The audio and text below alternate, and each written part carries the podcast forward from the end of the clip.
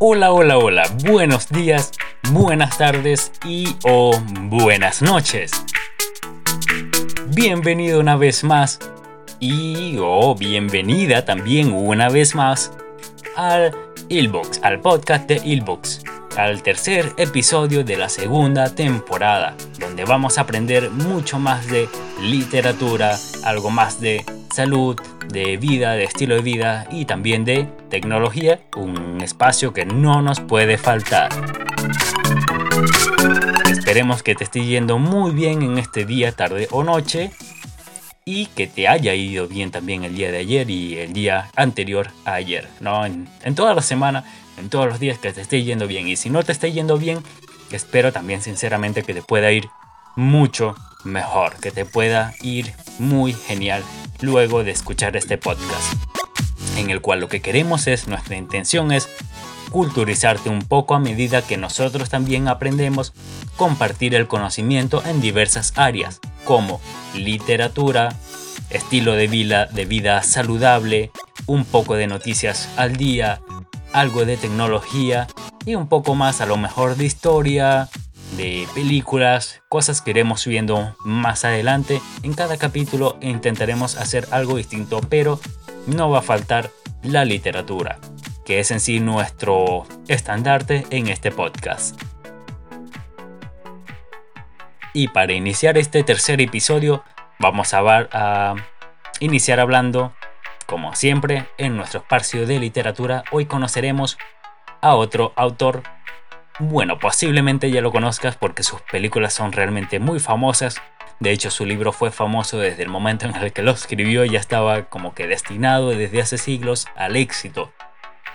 ¿De quién te hablo? De J.R.R. Tolkien, un gran escritor de fantasía que de hecho llegó a escribir su propio idioma, si no me equivoco.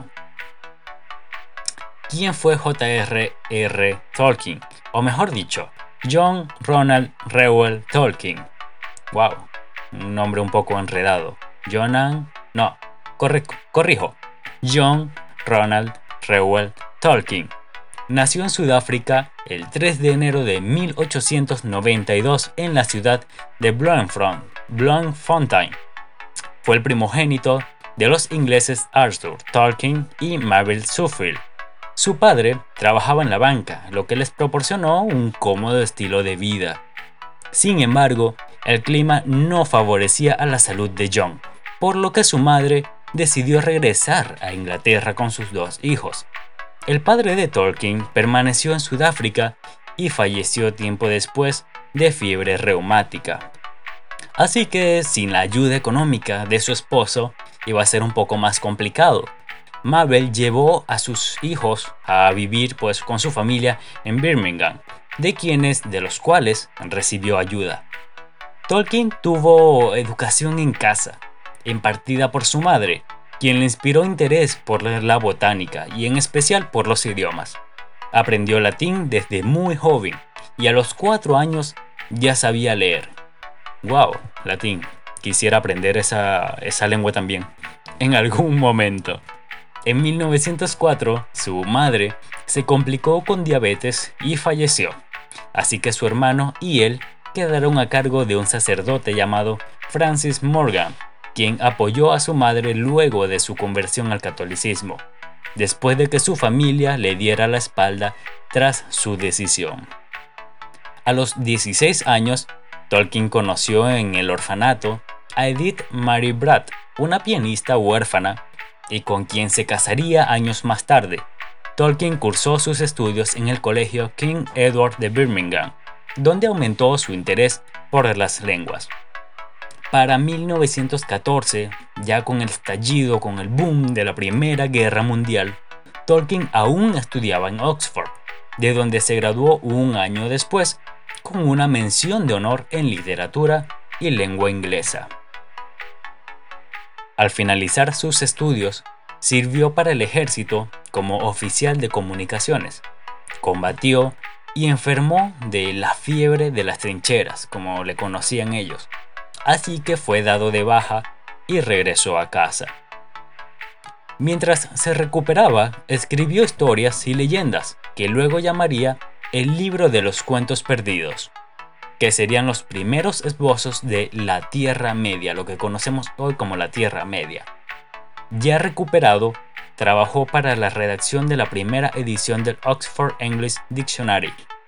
Años más tarde, obtuvo el cargo de profesor no titular de lengua inglesa en la Universidad de Leeds. John solía dedicar sus ratos libres a la familia y a sus obras. Tuvo cuatro hijos, para quienes escribió El Hobbit, que luego fue publicado en 1937 por George Allen y Unwin, o George Allen and Unwin.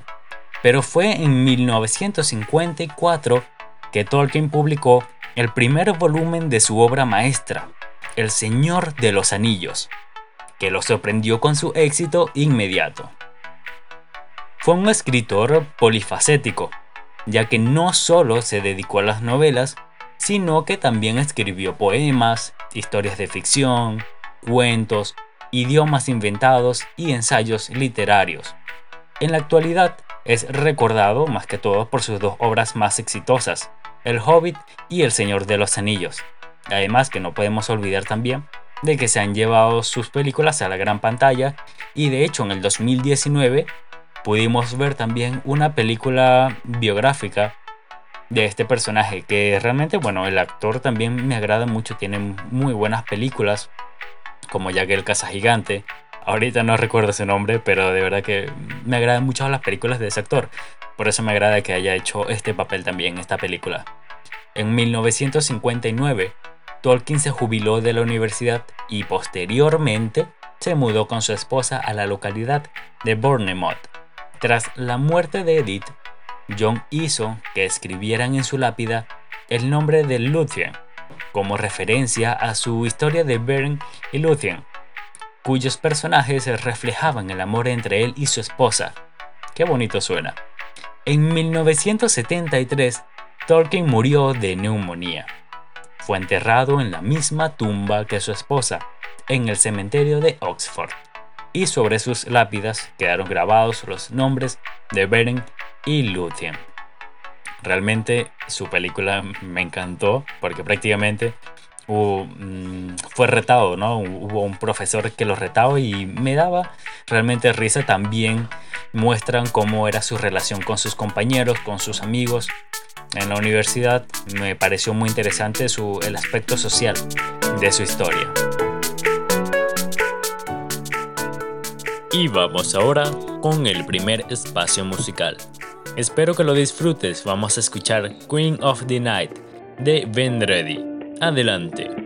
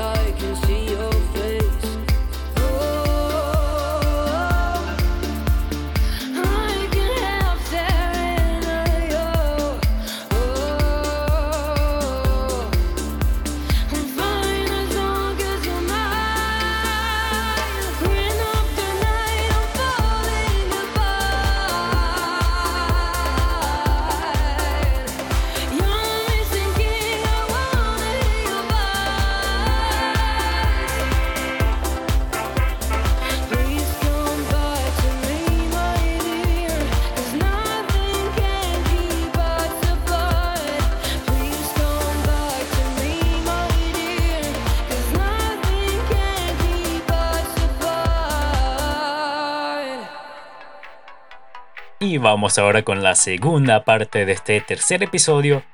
Y creo que la nuestra redactora fue muy feliz escribiendo este segundo segmento ya que es ya que vamos a hablar sobre algo que a ella le gusta mucho, ¿no? Y que en general nos han brindado una compañía increíble en este tiempo tan difícil, en este tiempo pandémico. Vamos con vida y salud, mascotas y su beneficiosa compañía. Eh, voy a pedir que por favor suban la mano aquellos que tienen mascotas. No te estoy viendo, pero bien por ti y espero que la estés cuidando mucho, la estés amando mucho, que juegues mucho con ella y, bueno, mis buenos deseos para ambos, que tengan una relación increíble. Ya que, bueno, como ya sabemos, estos últimos años, este último año, año y media, año y medio, eh, para las personas en China, no creo que haya alguien escuchando en China, pero supongo que ya en China ya llevan, sí, ya como un año y medio, ¿no? 2019, bastante tiempo, vamos a decir. No hemos sido víctimas del encierro. Para evitar la propagación del virus y muchas personas han padecido de trastornos como depresión, ansiedad y hasta soledad. Los que conviven con animales han podido liberarse del confinamiento con sus paseos diarios y han podido compartir con sus mascotas mucho más. El contacto con un animal con el que se tiene un vínculo hace que liberemos oxitocina, ¿Qué, es esto? Diremos mucho, ¿no? La hormona, esta es la hormona que induce sentimientos de afecto positivos. Además, reduce el estrés e incrementa el nivel de endorfinas, que son las responsables de la sensación de bienestar. Es decir, que tener una mascota puede hacerte más feliz. Puede hacernos más feliz y y bueno, ya es increíble, ¿no? El que tiene una mascota no necesita que yo se lo esté diciendo realmente. Y si no tienes una, espérate al final porque te vamos a dar un consejo para tenerla. Ahora, un estudio realizado por la Universidad de York y la Universidad de Lincoln en Reino Unido encontró que las personas que tenían una mascota mantenían una mejor salud mental y reducía su soledad. Por lo tanto, creo que yo recomendaría a unas cuantas personas tener mascotas, realmente. El 90% de las 6.000 personas que participaron tenían al menos una mascota. La fuerza del vínculo entre animales y humanos no tuvo mayor variación con respecto a las especies. Es decir, que no importa realmente si es un perro o un gato a quien tienes de compañero, va a hacerte sentir el mismo bienestar siempre y cuando tengas en cuenta también sus necesidades. Ojo, ojo allí, ¿no? Un poco más del 90% de los encuestados señaló que su mascota le ayudó a sobrellevar emocionalmente la cuarentena y el 96% aseguró que su mascota los ayudó a mantenerse activos y en forma. Aparte de acompañarnos, ser nuestros cómplices y mantenernos en constante diligencia, hay otros beneficios de tener una mascota, como por ejemplo, te invito a tomar nota, ¿no? Si lo deseas. 1. Beneficios emocionales, que como ya mencioné ayudan a combatir la depresión y la soledad, porque su presencia estimula el contacto físico y la comunicación. Entonces no importa si no tienes pareja en esta cuarentena, puedes buscarte una mascota, te va a amar mucho, te lo puedo asegurar. Beneficios antiestrés. Este sería el 2. Diversos estudios han demostrado que el carácter pausado de los gatos mitiga la ansiedad. Además, su ronroneo produce vibraciones relajantes y aquellos que conviven con perros realizan más ejercicio físico al pasearlos. Beneficios educativos. Tener una mascota implica responsabilidad, por lo que enseña a los niños a crear y realizar rutinas y tareas. Inculca valores como empatía y respeto hacia otros seres vivos. Y eso es muy cierto, tuve desde, desde pequeño prácticamente nací con mascotas. Y eso de todo el tiempo tener que estar limpiando lo que hacen, estarlos alimentando, estarlos bañando, oye, es, es bastante responsabilidad. 4. Beneficios sociales. Cuando tienes un perro, debes salir a ejercitarlo al aire libre. Por lo tanto, ayuda a socializar con otras personas que tengan mascotas también sirven de compañía para las personas mayores que en muchos casos viven solas. Así que, ¿qué esperas para adoptar una mascota? Ah, por cierto, y recuerda, adoptar, no comprar. Y ahora llama a tus perritos que estén contigo o a tu gato también para que juntos disfruten de este segundo espacio musical. Vamos a escuchar On My Man de Lulabi. Colócate los audífonos y colócale a él, sí, sus audífonos o bueno, puedes también colocar los parlantes, ¿no? El asunto es que lo disfruten. Adelante.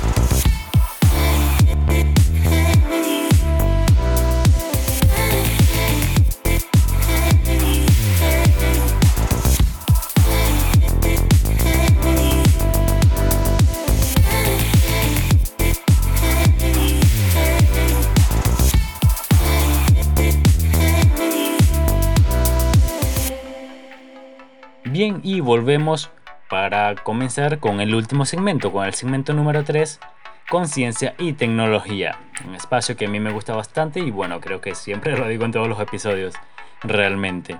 Así que intentaré no decirlo mucho. Eh, lo veo difícil realmente. Ok, vamos con una noticia que me llamó bastante la atención y es sobre la salida de LG del mercado móvil. Eh, una vez llegué a tener uno y realmente no es que me haya gustado mucho. ¿No? Eh, era muy bonito, si era de la serie L, creo que era el L3 o L5, no sé, uno de estos. Era muy bonito, pero hasta allí, pues no, no era gran, el gran smartphone. Así que bueno, vamos ahora con la noticia, aunque no es una noticia que a mí me duela, sí me asombra bastante, no lo esperaba. Ok, ¿qué ocurrió con el gigante de la electrónica de Corea del Sur? Este que fue el tercer fabricante de celulares más grande del mundo en el año 2013 pero en los últimos años su área de producción de smartphone ha atravesado dificultades debido a una fuerte competencia en el mercado que incluyen a Apple, Motorola y Huawei. Este es otro apartado de la noticia que también me llamó mucho la atención, porque me habría esperado más a Xiaomi tal vez que a Motorola. Aunque también hay que tomar en cuenta que Motorola ha estado allí en la competencia, sobre todo porque ha sido ayudado por los sistemas operativos de Google, si no me equivoco, fueron los Nexus, eh, fueron los primeros que sacaron con Motorola, si no me equivoco. Entonces, además que también el año pasado salió una nueva versión del Motorola Razr, pero ahora en su versión smartphone, ¿no? Lo que también hizo que la empresa pudiese remontarse un poco también allí en la competencia de los dispositivos más vendidos de smartphones. Entonces, bueno, estos han sido realmente varios obstáculos que ha enfrentado la compañía, por lo que han decidido dar el cierre definitivo a su negocio de celulares mundialmente. Representantes de la compañía LG comentaron que estaban considerando todas las opciones para la división, después de casi 6 años de pérdidas que sumarían un total de 4.500 millones de dólares.